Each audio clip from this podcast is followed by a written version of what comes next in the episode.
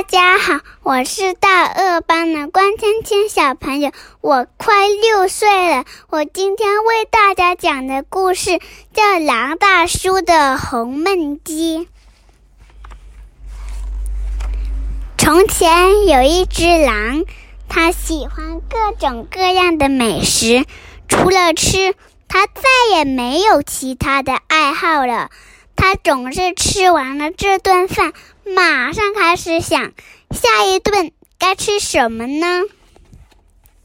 有一天，狼大叔突然很想吃红焖鸡，一整天他都在森林里走来走去，想找只肥嫩的母鸡。最后，他终于发现一只鸡，啊，这只鸡红烧正合适。他想。狼大叔蹑手蹑脚地跟在母鸡后面，越靠越近。当他正要伸手去抓它猎物时，哎，他有了另外一个主意。如果有什么办法能让自己再胖一点，我就能多吃几口肉了。于是，狼大叔跑回家，冲进厨房，开始准备。他先做了。一百个香喷喷的煎饼，然后在那天深夜，他悄悄地把煎饼放在母鸡家走廊上。快吃吧，快吃吧，我可爱的母鸡，长得肥肥又胖胖，让我都能快快吃一场。他小声地念叨着。过了几天，他送去了一百个香酥甜甜圈。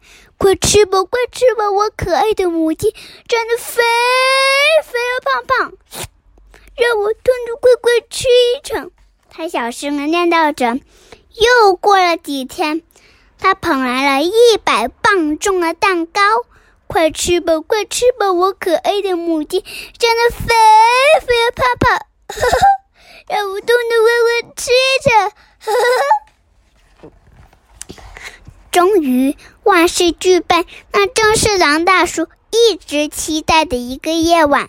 他把一个大号焖锅取出来，装满水，放在火上，然后就兴高采烈地出发了。